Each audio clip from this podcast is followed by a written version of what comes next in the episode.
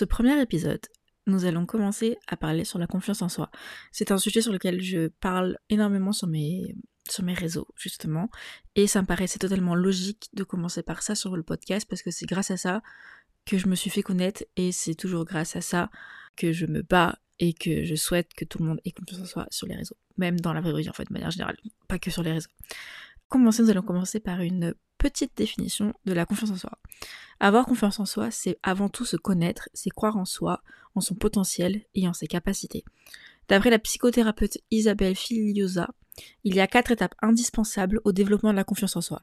La sécurité intérieure, l'affirmation des besoins, l'acquisition des compétences et la reconnaissance par les autres. Un fort travail d'introspection, qui ne cesse d'évoluer et se développe d'année en année. Cependant, il est difficile d'atteindre cette confiance en soi selon l'âge. Il est primordial de commencer dès la, dès la petite enfance, aider son enfant, son bébé, à avoir confiance en soi, car à l'adolescence, c'est un peu le moment crucial où on va toujours se remettre en question et c'est là où en fait on a le plus de mal à avoir confiance en soi par rapport au regard des autres parce que notre corps change, etc.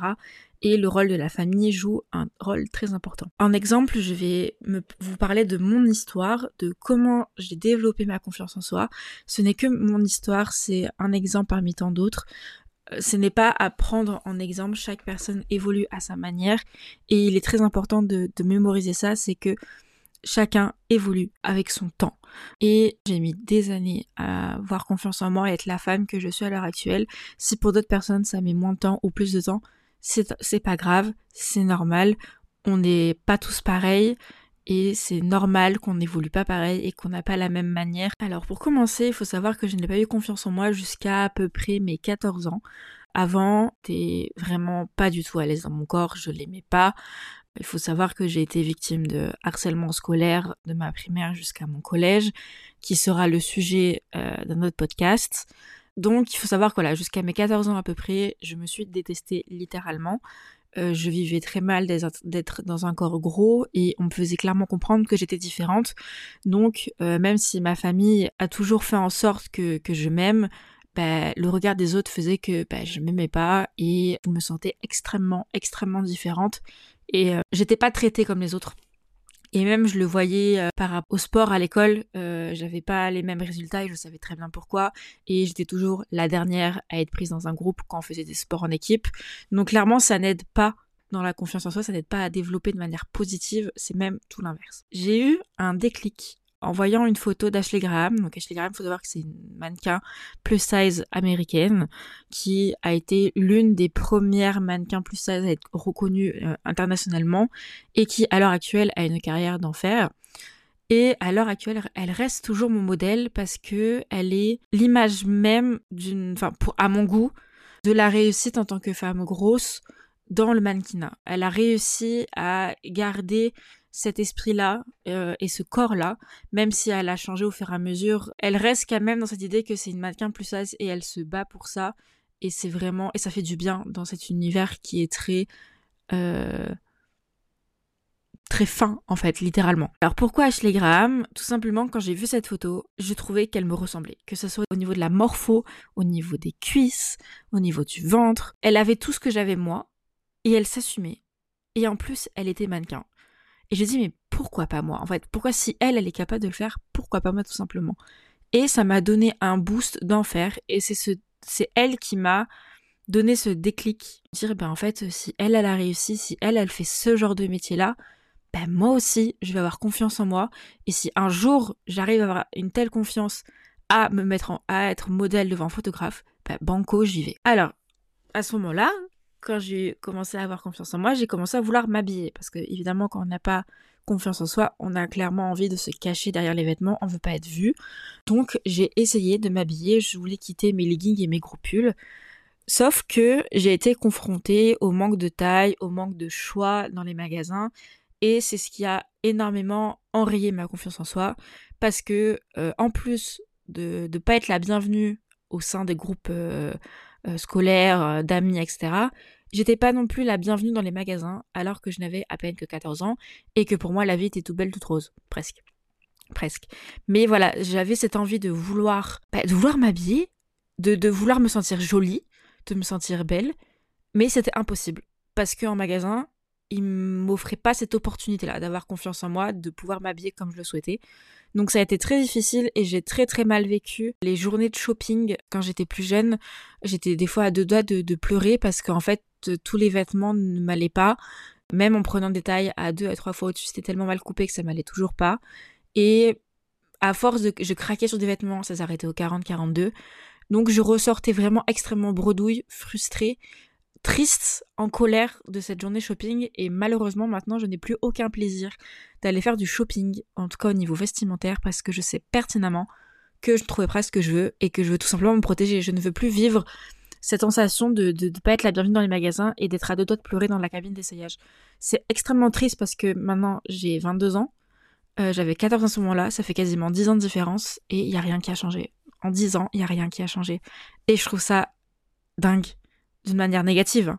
Mais je trouve ça dingue qu'en 10 ans, il n'y ait rien qui ait changé. En parallèle, j'ai commencé bah, évidemment à rechercher un endroit pour m'habiller et c'est là où j'ai découvert le e-commerce, le les e-shops, tout ça. Et c'est là où j'ai découvert Azos.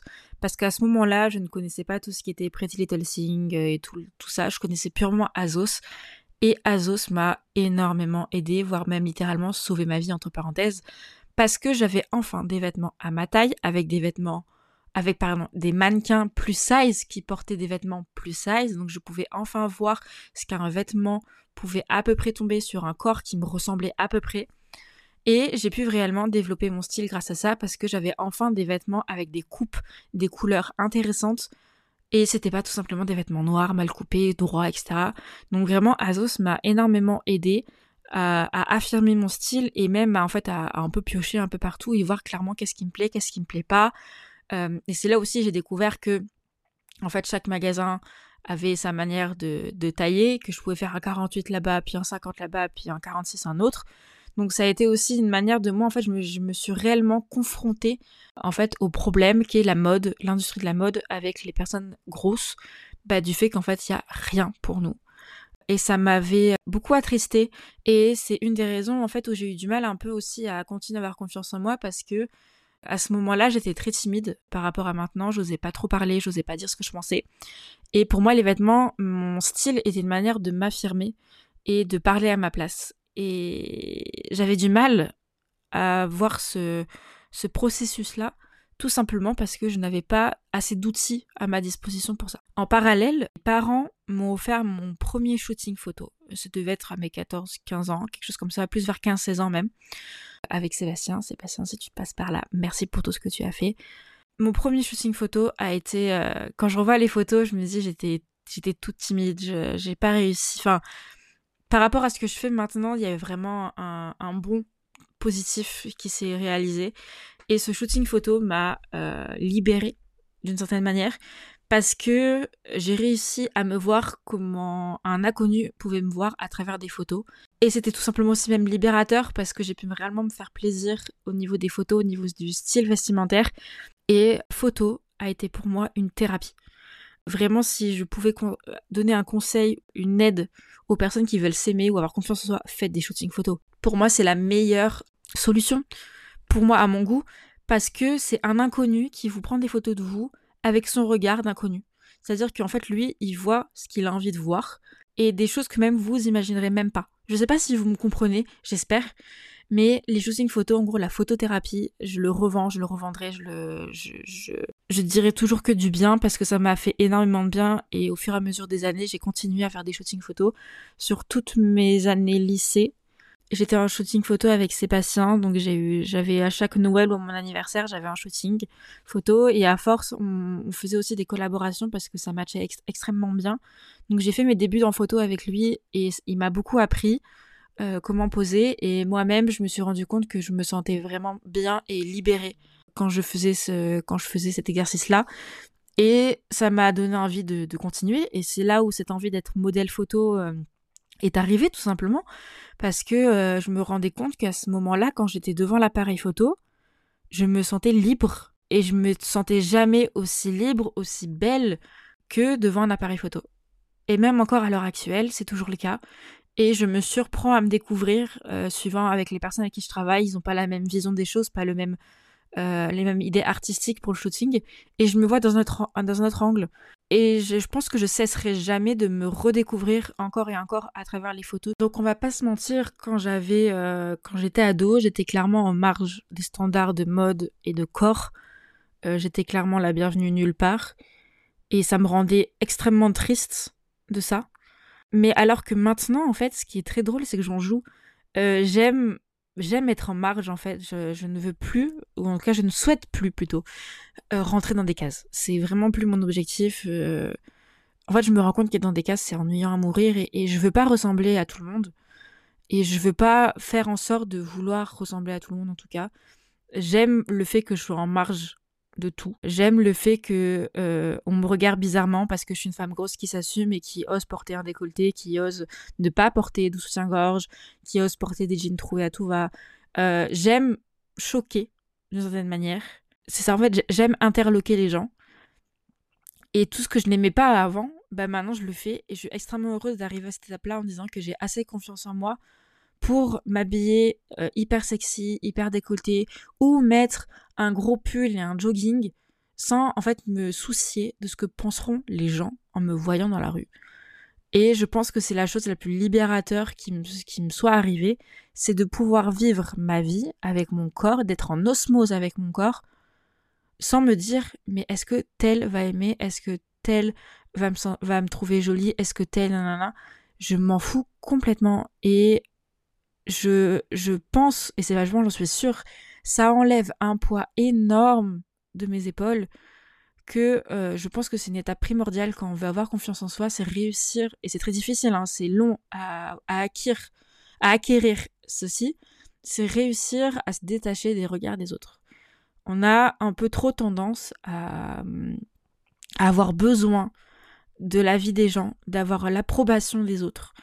Et c'est tristement notre société, mais malheureusement on le fait mal et on a le droit, on... c'est bien d'avoir des, des retours sur nous positifs ou des critiques qui sont euh, des bonnes critiques de manière des critiques constructives, mais il est primordial que quand vous regardez dans le miroir, vous vous dites pas est-ce que je vais être assez belle pour non, c'est est-ce que je vais être assez belle pour moi? Pas pour quelqu'un d'autre. C'est pour vous que vous vivez et c'est tout en fait. Euh, je pense que c'est, enfin voilà, il faut pas oublier que vous êtes, c'est avec vous que vous allez vivre le plus longtemps avec votre corps et que concrètement, en continuant à faire la guerre à celui-ci, vous allez perdre. C'est pas perdre, mais malheureusement, si vous allez perdre de l'énergie à essayer de vous modeler au regard des autres, alors qu'il faut savoir que vous serez jamais mais jamais assez bien pour les autres, parce qu'ils auront toujours quelque chose à vous dire, quelque chose à changer chez vous. Vous serez jamais parfaite aux yeux des autres. C'est dur à écouter, à, entendre en tout cas, et à dire, mais c'est la vérité. Vous serez jamais parfaite. Ça, la perfection n'existe pas, et vous serez jamais assez bien pour les autres. Alors soyez assez bien pour vous, par rapport à ce que vous vous, imaginez, par rapport à ce que vous vous voulez de vous. Et c'est quelque chose que vous devrez pas changer. C'est si vous voulez changer, très bien, mais c'est parce que vous, vous voulez changer. Pas parce que quelqu'un... Bref, je me suis un peu écartée, mais vous avez compris le principe et j'espère que mon message euh, est rentré dans vos oreilles et j'espère sera bénéfique pour vous. Je suis désolée si j'ai eu potentiellement des mots hein, qui ont été un peu bruts de décoffrage, mais je pense que vous avez besoin de l'entendre, ou en tout cas ceux et celles qui ont besoin de l'entendre, j'espère que vous l'avez pris d'une manière plus comme un déclic ou comme un électrochoc qui vous dit mais en fait oui, il faut que je pense à moi et pas aux autres. Voilà. Donc revenons à ma petite histoire. Il faut savoir que clairement on est d'accord, le sport au lycée, même au collège, etc. C'est très compliqué, surtout quand on a un corps gros. On est souvent mis à l'écart. Et je crois que le, la meilleure chose qui me soit arrivée, ça a été quand j'ai réussi à me mettre en maillot de bain au lycée pour les cours de natation, malgré l'angoisse que j'avais précédemment. Le premier cours de natation, quand j'étais en seconde, je, stressais énormément parce que euh, je, j'avais, je quittais le collège, je quittais la primaire où j'ai fait la natation, mais avec des gens que je connaissais de manière générale, parce que de la primaire au collège, on était quasiment tous à aller au même collège. Et là, j'arrivais dans une classe où concrètement des gens étaient plus grands, avec des personnes que je ne connaissais pas, et je flippais concrètement de me faire, euh, d'avoir des remarques. Et en fait, ce que j'ai remarqué, j'étais la fille grosse de la classe, mais j'étais celle qui était le moins gênée à me balader en maillot. Et je trouve ça dingue. Dit comme ça en y réfléchissant, je trouve ça dingue. Parce que au final, moi qui, normalement, on va dire dans les critères euh, on va dire dans l'idée de la société, c'est que je suis une fille grosse et je devrais être plus complexée euh, par rapport aux autres. Alors qu'en fait, non. Je pense que même à l'heure actuelle, euh, quand, je quand je me remémore mes années lycée, j'étais celle qui avait le plus confiance en moi et qui me battait le plus les couilles des avis des autres. Et je trouve que c'est une force que j'ai réussi à avoir assez tôt. Parce qu'on va pas se mentir, le lycée peut être peut vraiment manger les gens, littéralement. Et j'ai réussi à garder la tête haute et même à me renforcer. Et c'est ouf. Et c'est ouf maintenant parce que je me rends compte que j'ai accompli tellement de choses au lycée, tellement de choses qui m'ont aidé maintenant encore à l'heure actuelle. J'ai bâti tellement de choses. J'ai bâti ma confiance en moi, j'ai bâti mon estime de moi et qui maintenant à l'heure actuelle bah, m'aide énormément. Et je pense que je me rendais pas compte. Et c'est pas je pense, c'est que je me rendais pas compte de tout ce que j'étais capable d'accomplir pour moi à ce moment-là et à quel point j'étais forte mentalement, que je pouvais en fait tout faire, presque que, enfin, que j'avais aucune limite dans l'idée de, vouloir, de vouloir me développer moi-même. Le lycée aussi, c'est là où j'ai découvert les réseaux sociaux avec Virginie Grossa, Grossa avec Franche, des influenceuses plus size qui à l'heure actuelle je le suis toujours et que j'ai eu la chance de parler avec elles que j'ai pu rencontrer. C'est des femmes formidables et qui m'ont énormément aidée et euh, je me suis sentie beaucoup moins seule en fait en disant mais en fait il y a des femmes qui sont comme moi et qui, et qui osent et qui n'ont peur de rien. Et donc ça m'a donné un coup de boost encore plus. Et euh, c'est au lycée où j'ai eu mon premier buzz sur les réseaux et c'est grâce à ça que je me suis fait connaître. J'ai posté une photo de moi en body d'ONU où on voyait concrètement mes, bourrelets. Et en gros, je disais que euh, malgré mes bourrelets, je m'acceptais, etc. Et avec ce buzz-là, je me suis rendu compte qu'il euh, y avait énormément, énormément de, personnes qui étaient dans mon cas, c'est-à-dire euh, bah, j'ai pas confiance en moi ou j'aimerais j'aimerais entamer un processus de confiance en moi mais je sais pas comment faire et ça m'a littéralement motivé à continuer. Et j'avais cette idée de et je l'ai toujours sur les réseaux, je veux devenir le modèle que je n'ai pas pu avoir plus tôt.